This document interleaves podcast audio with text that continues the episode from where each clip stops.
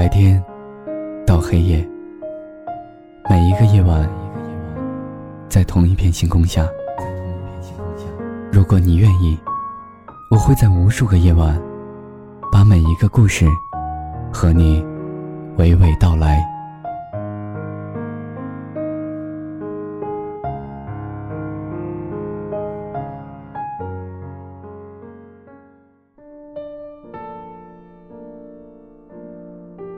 各位晚上好，这里是 Star Radio 星辰电台，我是 C C。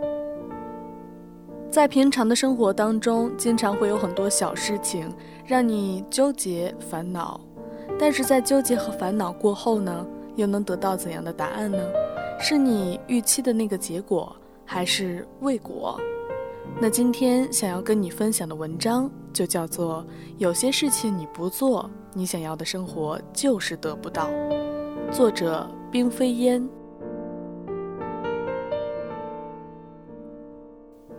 二十二岁的 S 姑娘在小城市有着一份不错的工作，她却为婚嫁的事情所烦恼。不出众的外貌和略有些汉子的性格，让她的桃花迟迟不开。她打算出国或者换工作到大城市，但迟迟无法下定决心。一方面，现在的工作是高薪和国企；一方面，惧怕出国的复杂流程和大城市的激烈竞争。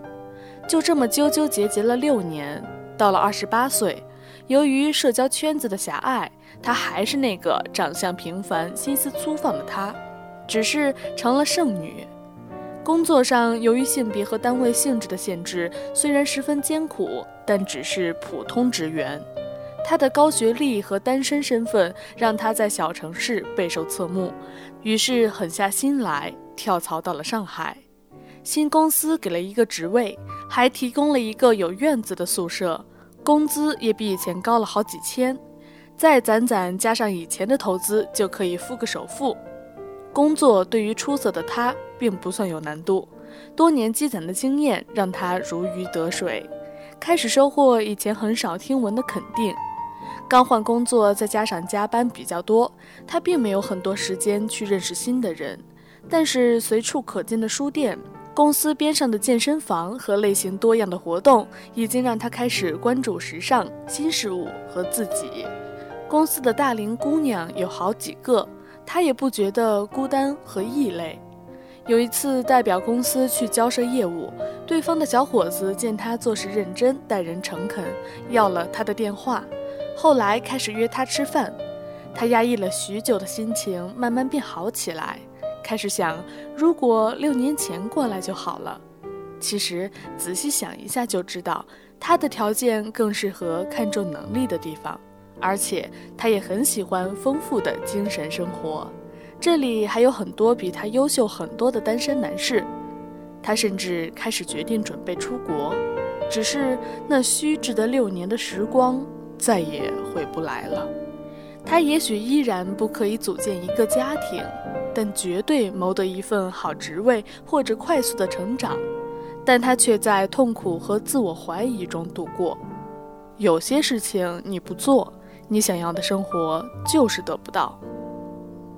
二十五岁的 K 姑娘奔波在相亲当中，她最近的一个相亲对象觉得她别的都很好。就是有点胖，其实也不算胖，一百二十五斤，只是略微丰满。但在这以瘦为美的年代，成了各种靶子。即使她面若桃花，也不能抵消掉这多余的二十五斤。K 从来没瘦过，所以她从不认为是体重的问题。她责怪这个世界太过看重外貌，责怪男生们太过势利，相亲时去那么差的餐厅。责怪自己的命运不好，但是依然难逃相亲后对方的销声匿迹和相亲时的冰冰冷冷。世界没有为他改变，他却在一次次失望中开始丧失自信。他变得更胖了，也不如以前那么活泼开朗，甚至有些自闭。他不明白为什么到了二十五岁，自己没经历过一次像模像样的爱情。都是隐形女友、异地恋，甚至有一次差点成了小三。直到这一次相亲对象直言：“你有点胖哦。”他看着对面长得歪歪扭扭、说起话来口无遮拦、付钱来磨磨蹭蹭的陌生男子，突然流下眼泪。然后他开始减肥，手法很激烈，但也很有效果，就是纯饿。三个月后，她已经是九十五斤的长腿美少女。一米七多的她，穿上高跟鞋和短裤走在街上，再加上本来就很好看的五官，大部分男生都要多看两眼的。各式各样的朋友开始主动找她吃饭和聊天，大家发现她原来是这么美好的女孩子。她的乐观开朗，她满院子的花花草草和一手好厨艺，她的善良温柔和优美的文笔。都在他消瘦和凹凸有致下熠熠生辉起来。他看着办公桌上一大束昂贵的玫瑰时，他觉得以前恍若隔世。他不知道为什么他要花那么久的时间去过一份以前那么可怕的生活。十七岁的时候不减肥，让你没有初恋；二十五岁不减肥，你依然没有初恋。爱情和工作一样，都是谈条件的，只是条件不一样。有些事情你不做，你想要的生活就是得不到。三十岁的 Q 姑娘奔波在尘土飞扬的生活和父母弟弟严重的情感勒索中，她自己住在地下室的角落中，穿着五年前的衣服，头发干燥枯黄，一脸的沉重和苦涩。时常半夜会哭，不知道未来在哪里。如果有电话响，肯定是母亲打过来诉苦和向他要钱。他所有的积蓄都拿给弟弟买房子了。现在小侄子出事了，各种费用依然都是他负责。偶尔不答应，想起母亲苍老的模样和多病的身体，又心生难过。她是不聪明但用功的女生。所以在工作上常常遇到不如意的事情，也没有时间谈恋爱。对于示好的男生又不懂回应，这些生活和情感的压力常常让他喘不过气，还负担着一家人的期待。他有种生不如死的感觉，但还在努力地撑着。直到有一天，弟弟又打过来要钱，而他刚刚为了是省卧铺钱，做了两天一夜的硬座。他突然觉得悲哀又愤怒，因为弟弟要钱不过是不肯安装两兆的宽带，而一定要装四兆的宽带。他决定应该结束这一切了。他打电话给母亲，说出这么多年的辛苦和以后可能要为自己考虑了。母亲惊讶且愤怒，指责他是白眼狼，并把电话挂了。弟弟又打电话过来。质问他为什么这么做，把母亲都气病了，并对他进行了批评。他想了想，飞回去看了家人，细心照顾，但还是坚定且温和地坚持着自己的主意。就这么几天，母亲突然哭出来，说：“这些年也多亏了他，现在是该考虑他自己了。”他温柔地抱着母亲。说并不是责备他们，回来之后他就轻松淡定了许多，拿出攒了许多年的公积金付了首付，商贷买了房，甚至任性的透支了点信用卡，为自己买了一个高端手机、几件漂亮的大衣和做了一个新发型。他还为母亲买了一件羊毛的大衣，告诉他弟弟长大了要相信他自己生活的能力。出乎意料的是，弟弟竟然是支持他的，说他会好好照顾母亲的。他和母亲、弟弟的关系甚至比以前好起来，因为学会了沟通，而且他发现母亲和弟弟也是十分希望自己幸福的，只是观念和表达方式的问题。就这样，他开始一点点缓过来。由于关照自己的身体。每天开始好好吃饭和补品，他的脸色甚至有了白里透红的感觉。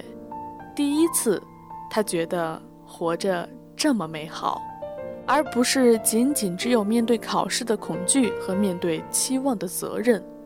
有些事情你不做，即使是三十岁，你想要的生活也依然得不到。以上这些姑娘有些庆幸，他们终于发现自己想要什么，而且得到了自己想要的生活。生活于他们刚刚开始，虽然走了很长一段时间弯路，却像在夜路中行走，收获了满天闪亮的星星，磨练了心性。他们还是有些遗憾。这么简单的道理，以前为什么不知道？非要用时间和教训才能换取？在踌躇和懵懂中，许多美好和他们擦肩而过。如果以后有女儿，一定早早告知。有些事情你不做，你想要的生活就永远得不到。还在想那份看起来很不错的工作，既可以周游列国，又可以轻松高薪。可是你的学历好像不够耶，为什么不去把学历变得更好？不过是三四年的时间，否则你十年之后依然守着这份侵占你所有时间却给你只够生活的薪水的工作。还在暗恋那个看起来帅帅的、做事得体的男孩子，你看看自己。灰头土脸、笨拙粗鲁，但是对那些同样不修边幅和你差不多的男孩子又爱不起来。为什么不去过精致的生活？美好的身材可以靠饮食节制和勤于锻炼获得，气质可以靠智慧、慈悲的内心和优雅的举止获得，面容可以靠合适的发型和光洁的发肤进行修饰。即使你仍然得不到那个男孩子的青睐，但是为什么不试一试？否则，吃着零食看韩剧的你，十年之后依然如此，生活在幻想和惨淡的现实中；或者嫁给一个自己看不上的男孩子，过着怨气冲天的生活，还在羡慕那个会四国语言、总是可以轻松交到朋友的姑娘。还在看着自己那些深深埋没的小天赋，十分不甘心。生活不仅仅有静止和重复，我们已经来到一个时代，只要你的渴望合理，你付出努力，世界会找到方法帮你实现。我们已经来到一个时代，都在追求生活的品质，我们期盼和所有自己喜欢的东西在一起，而不是仅仅活着。嫁给自己喜欢的人，做着自己喜欢的事情，有着自己想要的亲密关系，向自己喜欢的方向前进着，对于我们都是像呼吸一样重要的事情。只是有些事情，你一天不做，你就多一天生活在自己不想要的环境中，而且不想要的今天会导致更不想要的明天。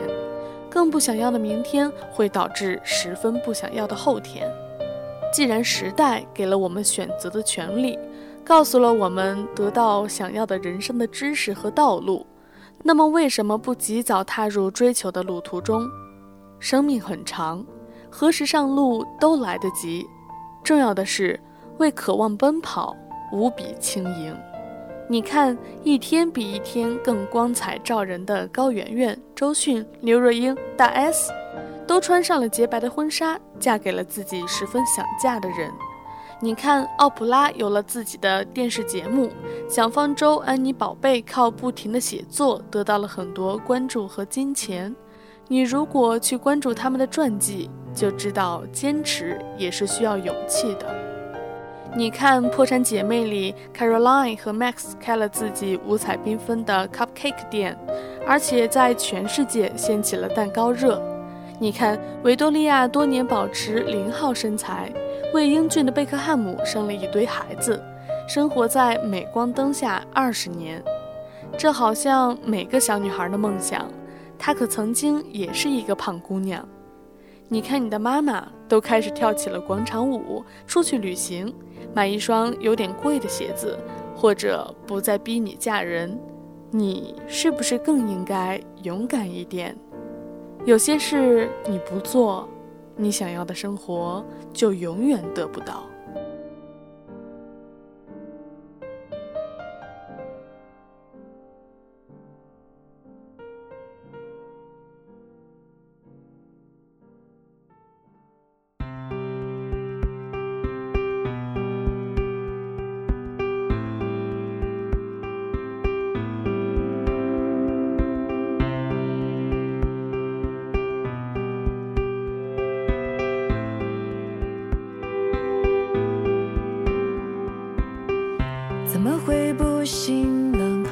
是纷争的新闻，已是时候停损，却以爱之名不断产生。谁理睬？谁忘怀？我们莫非只能感慨在脑海？你。